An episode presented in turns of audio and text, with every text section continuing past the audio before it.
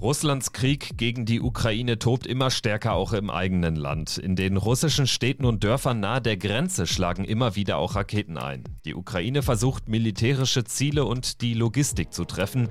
Und je weiter Kiews Truppen die Russen vertreiben, je weiter sich die Front Richtung Osten der Ukraine verschiebt, desto wahrscheinlicher ist eben Raketenhagel auch auf russischem Staatsgebiet.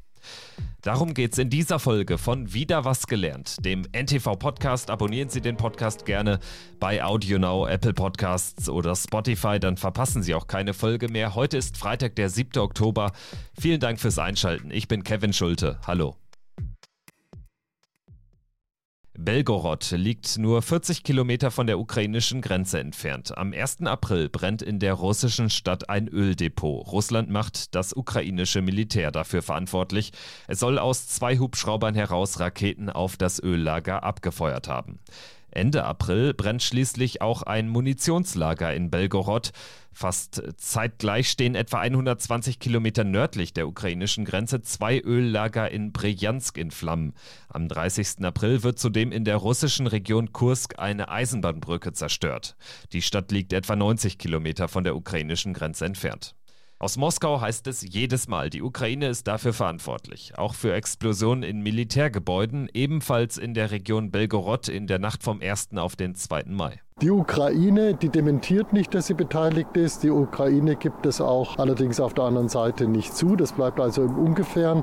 Das sind alle Spekulationen, wer damit zu tun hat. Es scheint schon so zu sein, dass die Ukraine da die Hände mit drin hat. Und was man, glaube ich, sagen kann, der Ukraine-Krieg, der ist mittlerweile auf russischem Staatsgebiet angekommen.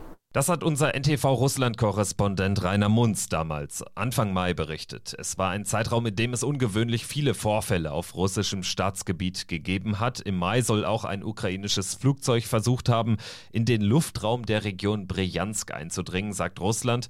Außerdem hat Russland Ende April nach eigenen Angaben eine ukrainische Aufklärungsdrohne über Voronesh abgeschossen. Die Stadt liegt etwa 250 Kilometer nordwestlich der Grenze zur Ukraine. Zumindest was das Equipment angeht, könnte die Ukraine tatsächlich hinter solchen Angriffen stecken. Das ukrainische Militär besitzt mehrere Kurzstreckenraketen, mit denen sie Waffenlager oder Öldepots auf russischem Gebiet nahe der Grenze angreifen könnte. Kurz vor und nach Kriegsbeginn hatte die Ukraine außerdem mehrere türkische Kampfdrohnen gekauft. Die sind ebenfalls zu solchen Angriffen in der Lage. Gesicherte Informationen oder gar Beweise dafür, dass die Ukraine russische Ziele angegriffen hat, gibt es aber nicht. Carlo Massala hält Militärschläge der Ukraine auf strategisch wichtige Ziele aber grundsätzlich für gerechtfertigt, solange keine Menschen getroffen werden. Das hat der Militärexperte von der Universität der Bundeswehr damals im Stern-Podcast Ukraine die Lage deutlich gemacht. Ja, ich halte das für sehr legitim, weil das ist die einzige Möglichkeit, die Versorgung russischer Streitkräfte in der Ukraine selber zu behindern. Und das ist natürlich ganz entscheidend für die Fortführung des militärischen Konfliktes aus ukrainischer Sicht. Also von daher ist es schon legitim, diese Einrichtungen in Russland anzugreifen. Vor allem seit die Ukraine unter anderem in der Region Kharkiv ihre Gegenoffensive gestartet hat, sind Städte wie Belgorod oder russische Dörfer, die direkt an der Grenze zur Ukraine liegen, zu Kriegsschauplätzen geworden. Sie befinden sich in Reichweite der ukrainischen Artillerie.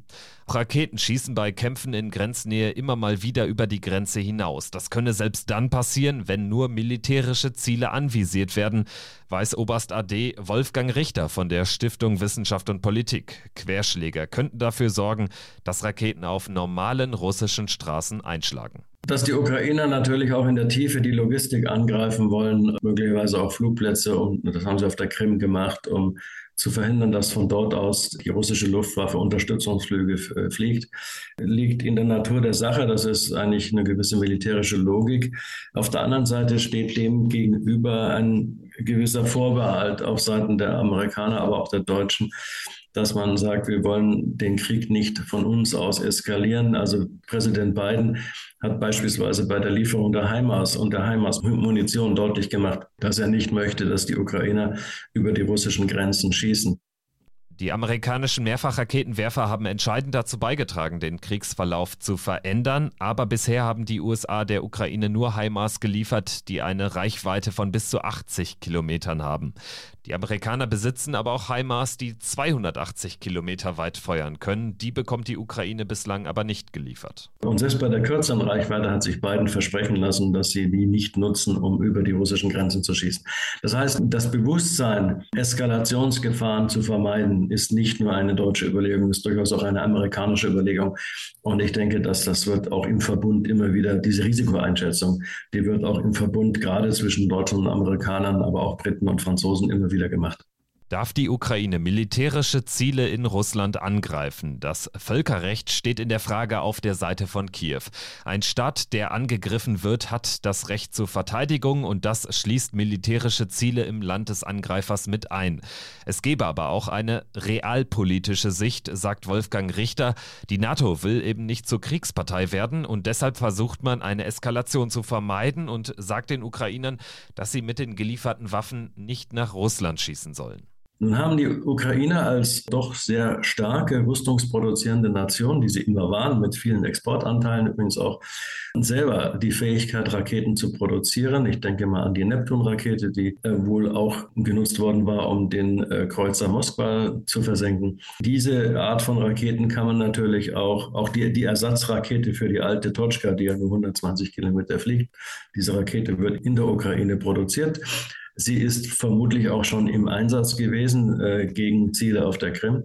Diese Raketen sind natürlich ukrainische und es ist dann eine ukrainische Entscheidung, was sie damit machen. Natürlich wird der Westen sagen, wir unterstützen euch, aber haltet euch zurück, versucht jetzt nicht den Krieg so weit auszuweiten, dass Russland dann sagen kann, wir sind als Staat angegriffen und, oder unsere Existenz als Staat ist gar auf dem Spiel. Die russische Existenz ist durch einzelne ukrainische Angriffe in Nähe der Grenze natürlich nicht gefährdet, aber der Kreml dreht sich Fakten bekanntermaßen so, wie es ihm gerade nützt. Militärexperte Wolfgang Richter bezieht sich auf Russlands Nukleardoktrin. Darin steht, dass ein Atomwaffenangriff unter anderem dann gerechtfertigt wäre, wenn die Existenz der russischen Nation durch konventionelle Angriffe gefährdet wird. Der Westen wolle Russland in dieser Frage gar nicht erst Interpretationsspielraum geben, vermutet Richter. Aus Russlands Sicht ist mittlerweile aber auch schon jeder ukrainische Treffer in den völkerrechtswidrig annektierten Regionen Luhansk, Donetsk, Saporischia und Cherson ein Treffer auf russischem Staatsgebiet. Gefährdet ist aber weiterhin nicht die Existenz Russlands, sondern die Existenz der Ukraine. Das war wieder was gelernt zu den ukrainischen Raketen, die auf russischem Staatsgebiet einschlagen. Danke fürs Zuhören und bis zum nächsten Mal. Tschüss.